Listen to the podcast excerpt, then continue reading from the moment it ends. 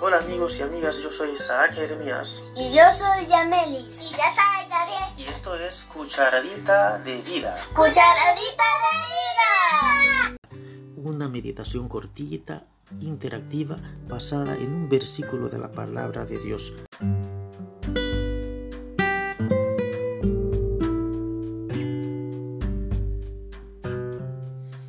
Hola Yamelis, Hola, papi. la cucharadita de hoy se encuentra en un salmo. ¿Cuál será ese salmo que tienes por ahí? Salmos 27, 14. Mm, Sí, ¿qué dice? Espera al Señor, esfuérzate y aliéntese tu corazón. Sí, espera al Señor. Hay una palabra que se menciona más de una vez ahí, ¿te das cuenta? Sí, ¿Cuál será? espera. Espera, ¿te gusta esperar? ¿Has tenido que esperar alguna vez? Sí, Por ejemplo, ¿qué has tenido que esperar? he tenido que esperar una vez para que llegara mi instrumento llamado kalimba. Ah, bueno, cuando lo pediste, diste esperar que llegara. Y, y yo creo que todos los días hay que esperar. Por ejemplo, mm, hay que esperar, eh, ¿qué cosa? La comida, si estás ahí, estás esperando que te sirvan la comida, por ejemplo. Si vas a una tienda, bueno, tú no vas, los niños no, no van a tiendas en pandemia, pero uno va a la tienda o al supermercado, tiene que esperar que le atiendan. Si va al médico, esperar también eh, que, que su turno de atención.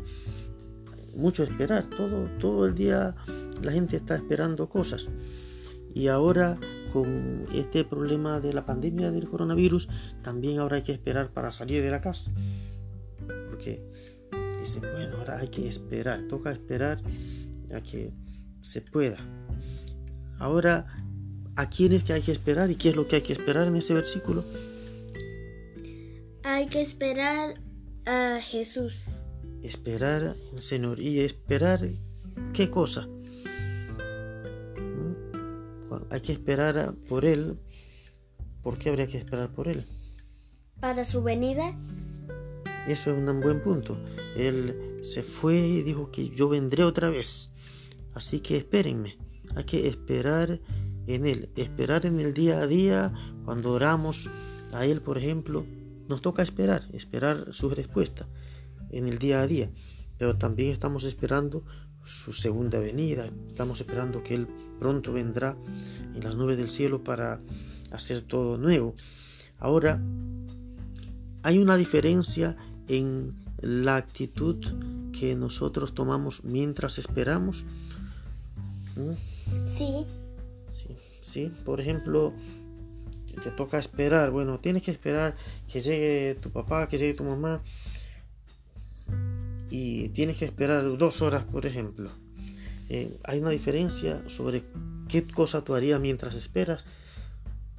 Cómo tu mente está reaccionando durante la espera. Te digo porque a veces la persona, eh, la espera le desespera.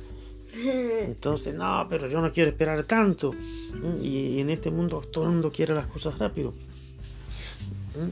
Antes si mandabas una carta tenías que esperar que se mandara por correo, no viviste ese tiempo y, esperar que eso llegara semanas después y la esperar respuesta. la respuesta. Pero ahora mandas un mensaje de texto y listo, la, la- la espera no es tan desesperante. Si no tienes señal y tienes que esperar incluso tres minutos, ya uno se desespera y no se da cuenta de que en tiempos atrás uno tenía que esperar meses para hablar con alguien lejos. Así es. Entonces, el tiempo moderno, la espera desespera a la gente. Ahora, cuando uno está esperando y se desespera, entonces la espera se hace bastante desagradable y, y hace mal, afecta psicológicamente eh, la espera. Entonces, la forma en que deberíamos esperar al Señor debería ser como. Hay algo que hay que hacer mientras espera. ¿Qué dice el versículo? Dice, espera en el Señor. Pero también dice algo sobre en qué forma deberíamos esperar. esforzándonos y alentándonos nuestro corazón. Exactamente, o sea que mientras esperamos tenemos que esforzarnos, no es sentarnos, esperar acostados a ver que llegue el Señor. No, hay que esforzarse mientras esperamos en hacer las cosas que van a apresurar su venida, por ejemplo. vas a esperar, pero vas a actuar como quien está esperando, vas a actuar en conforme a eso. Y lo demás, esforzarte y alentarse, no dejar que tu corazón se desaliente por la espera. Bueno, cortito, vamos a concluir este versículo y esta cucharadita. Hasta la próxima. Cucharadita de vida. Bye bye. Chao.